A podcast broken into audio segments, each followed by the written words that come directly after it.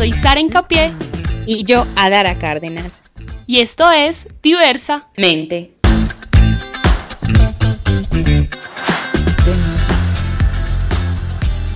Un podcast creado por un par de amigas, colegas, ambas psicólogas, y aquí vamos a hablar de todo un poco. Y por qué no, cuestionarnos.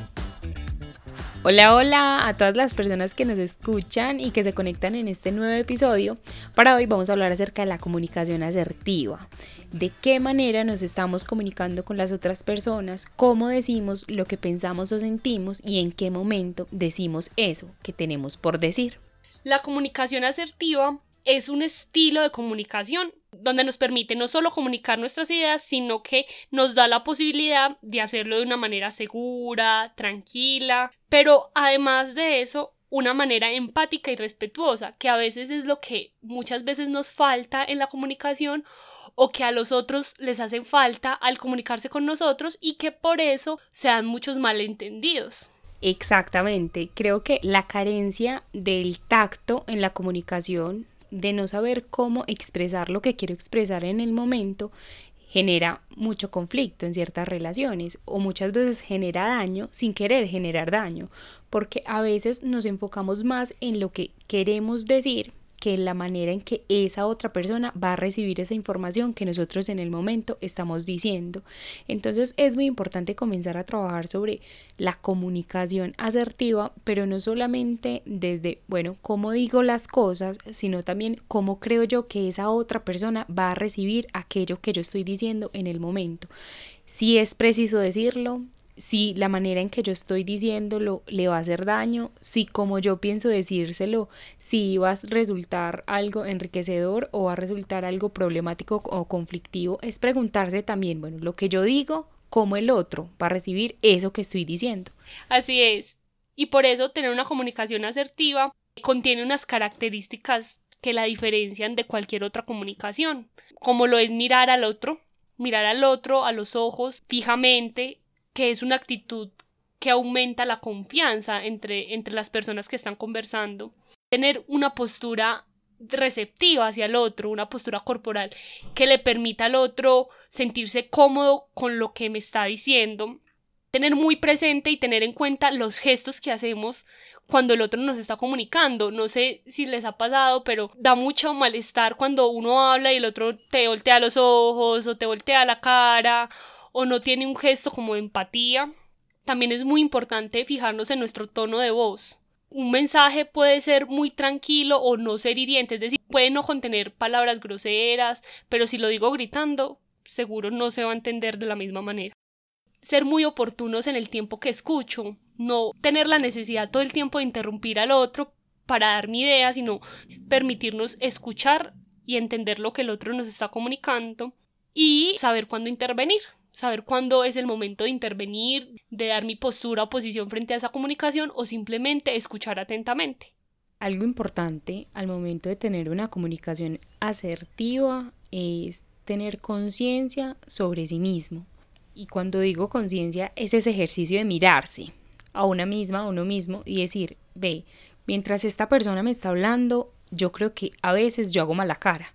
o yo creo que mientras esta otra persona me está hablando, yo estoy volteando los ojos, o creo que mientras esta persona me está hablando, yo generalmente estoy en el celular, o cuando esta persona me está hablando y es momento de yo intervenir, generalmente evito o evado lo que esa persona me está diciendo y cambio completamente el tema. El ejercicio de la comunicación asertiva también es un ejercicio de conciencia sobre mi manera de, en que, de qué manera me estoy relacionando con las otras personas, de qué manera estoy comunicando lo que yo quiero decir o de qué manera también me estoy comunicando conmigo, porque a veces la comunicación asertiva no solamente es con las demás personas, porque suele suceder que te puedes comunicar muy bien con las otras personas, puedes decir muy bien lo que quieres decir, puedes manifestar muy bien tus ideas, puedes tener esa postura, puedes mirar bien eh, fijamente a los ojos,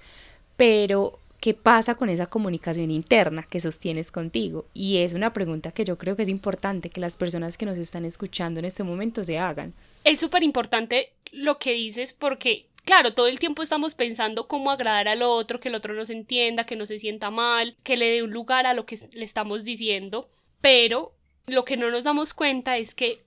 parte de lo que nosotros nos decimos a nosotros mismos. cuando nos miramos al espejo, lo que pensamos y lo que nos decimos, cuando nos referimos a algo que no hicimos tan bien, soy inútil, no puedo con nada, eh, no sirvo para nada, todas esas cosas finalmente también hacen parte de un proceso interno que nos hacen posteriormente reaccionar hacia el afuera. Entonces, si siento que no hago nada, estoy insatisfecho y pasa algo afuera con un otro, voy a reaccionar mal, insatisfecho desde la queja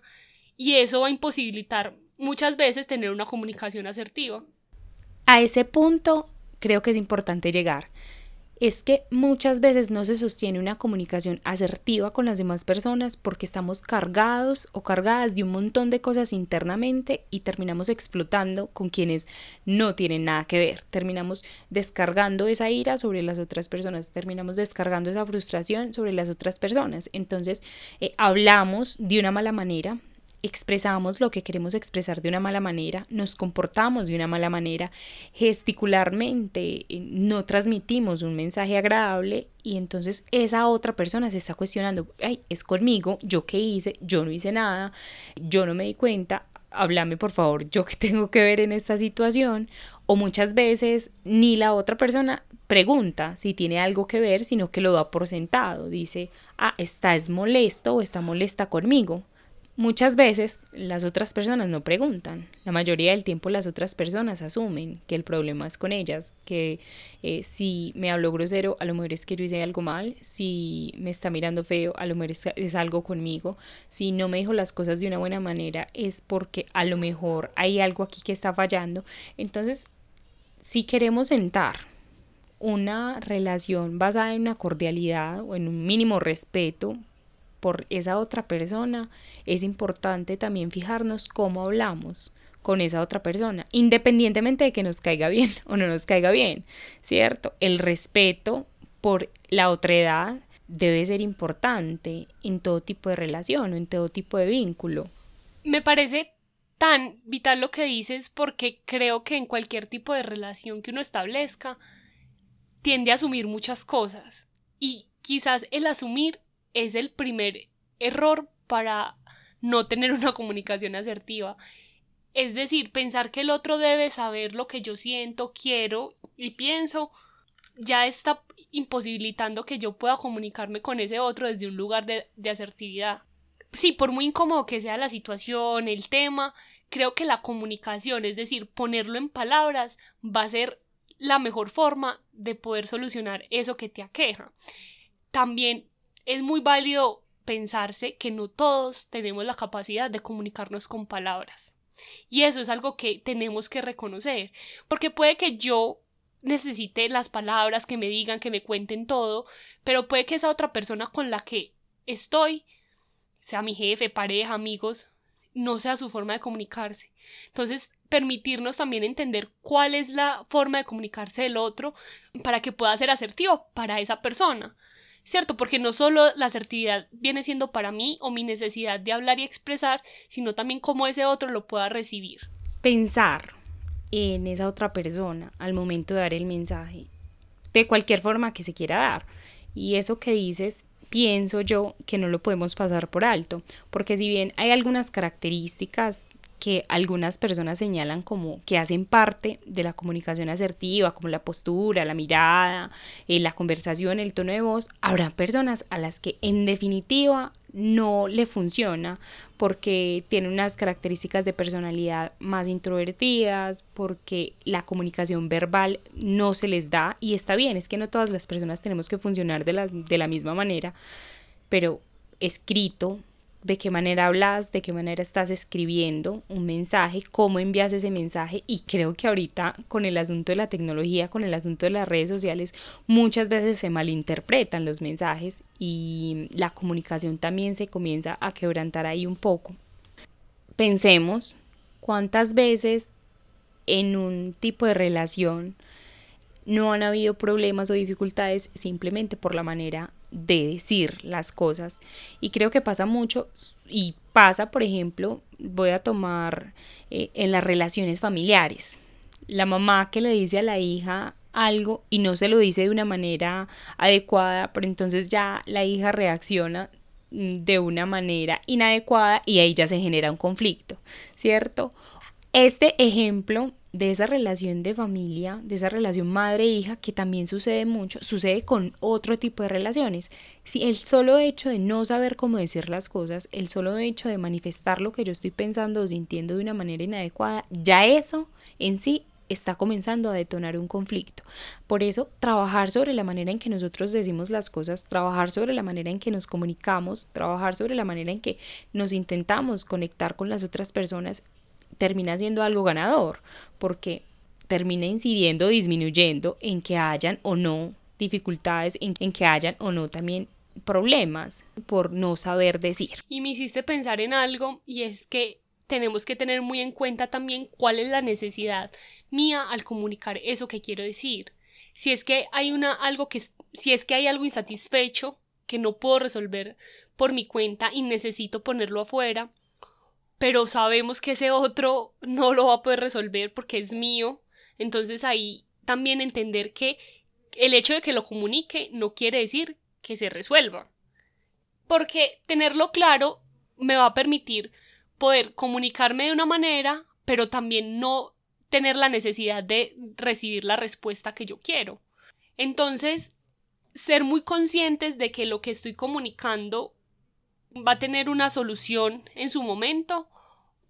pero ya sea porque implica al otro o si no, que solo es un, algo que solo quiero comunicar, entonces no estar todo el tiempo con la necesidad de que el otro me diga lo que yo quiero escuchar. Hay algo que tener en cuenta y es que cuando estamos en comunicación y en relación, que en relación me refiero a cualquier tipo de relación, siempre puede haber un otro que piense distinto a mí y que piense distinto no lo hace menos importante o no hace que lo que yo piense o sienta sea inválido. Yo conecté demasiado con lo que acabas de decir porque la intención, creo que preguntarse por la intención al momento de yo transmitir un mensaje es la clave también, porque con qué intención yo voy a decir esto que quiero decir, con la intención de herir o con la intención de comunicar o señalar, con la intención de ponerme a mí en un lugar o con la intención de expresar lo que estoy sintiendo, con la intención de que se me valide algo o con la intención de simplemente yo mostrar algo. Y pocas veces creo que se hace el ejercicio de preguntarse por la intención de la palabra, sino simplemente cuando ya todos los hechos sucedieron se piensa, uy, no, a lo mejor se me fue la mano, o a lo mejor no lo pude haber dicho así, o a lo mejor pude haberlo dicho de otra manera, o pude haber cambiado esta frase, o pude haber cambiado esta otra cosa, pero pasa después. No es un ejercicio que generalmente se haga antes y hemos hablado, y justamente en nuestro anterior episodio hablábamos de habitar esa experiencia en el momento presente, habitar lo que estamos sintiendo. Ven, si en el momento estoy sintiendo ira, o si en el momento estoy sintiendo tristeza, o en el momento me estoy sintiendo muy molesta, muy molesto por algo, ¿por qué me estoy sintiendo así? ¿De dónde viene? ¿Qué de esta situación me está generando esto? ¿Y cómo yo voy a hacerle saber a esta otra persona lo que estoy sintiendo de una manera que yo pueda transmitir el mensaje que realmente quiero transmitir y no terminar transmitiendo otra cosa completamente diferente? Y mira que, adicional a todo esto que hemos conversado, una técnica o algo para tener presente, para tener una comunicación asertiva, es siempre buscar lo que sí queremos comunicar en vez de decir lo que no queremos comunicar. Por ejemplo, si me molesta que mi compañero de trabajo siempre llegue tarde cuando tengo algo puntual que hacer con él, entonces en vez de decirle, qué pereza, o siempre llegas cinco minutos tarde. A decirle, ven, ¿cómo puedo ayudar o qué puedo hacer yo para que llegues a tiempo y podamos hacer nuestro trabajo? Es decir, es un ejemplo que se puede aplicar a muchas situaciones y es cómo puedo comunicar desde lo que quiero y no desde la queja con una relación, por ejemplo, si mi pareja desde el principio acostumbraba a darme detalles eh, y cosas que me gustaban, como el detalle de llamarme en la mañana, darme los buenos días o darme rosas y flores, en fin, y ya lo deja de hacer pues por el tiempo, la costumbre, cualquier situación, entonces decirle, qué pereza, usted no me volvió a saludar, es que usted ya no me quiere, no me volvió a dar flores, usted está con alguien más, a decirle, amor, me gustaba mucho cuando me dabas flores o, cuando me saludabas en la mañana. Puede ser el mismo sentido, pero la forma de comunicarlo es diferente, lo que permite que el otro no se sienta atacado y pueda ser mucho más receptivo a tu necesidad. La manera en cómo decimos las cosas va a terminar incidiendo en si el otro percibe o no lo que queremos decir, o si percibe o no la necesidad, como lo acabas de nombrar. Y muchas veces nuestra necesidad por llamarlo así, no se ve satisfecha o, no, o esa intención que tenemos no tiene un alcance real o no llega a impactar a esa otra persona porque no supimos cómo transmitir el mensaje. La intención de nosotras, por ejemplo, con este episodio es, y con todos nuestros episodios es que comiencen a preguntarse por la manera en que ustedes tienen de ser y de hacer las cosas. Y por ejemplo, con este episodio en específico de qué manera ustedes se comunican con las demás personas. ¿Creen que sí están logrando transmitir lo que quieren transmitir o porque creen que de alguna manera en algunos momentos se han presentado dificultades de comunicación?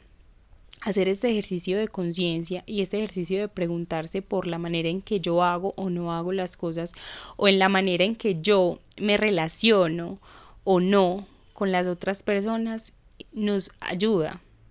a saber qué hacer y cómo mejorar ese aspecto y cambiarlo solamente si queremos cambiarlo o mejorarlo si queremos mejorarlo. Muchas gracias por acompañarnos en este episodio. Muchas gracias por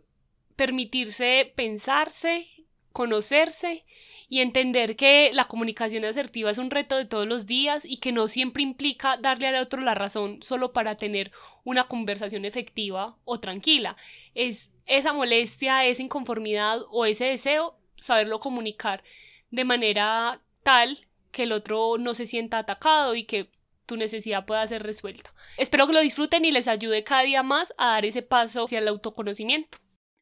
Muchas gracias a todas las personas que nos escuchan en cada episodio queríamos compartirles que en Diversamente estamos brindando asesorías psicológicas para todas las personas que necesitan un acompañamiento en cualquier situación de su vida. Nos pueden escribir en Instagram, nos encuentran como arroba diversa-mente-pd y en Facebook nos encuentran como diversa-mente. Nos pueden escribir en cualquiera de nuestras redes y vamos a estar súper atentas para lo que necesiten.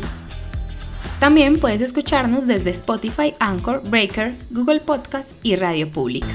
Y no se les olvide, todos somos diversamente.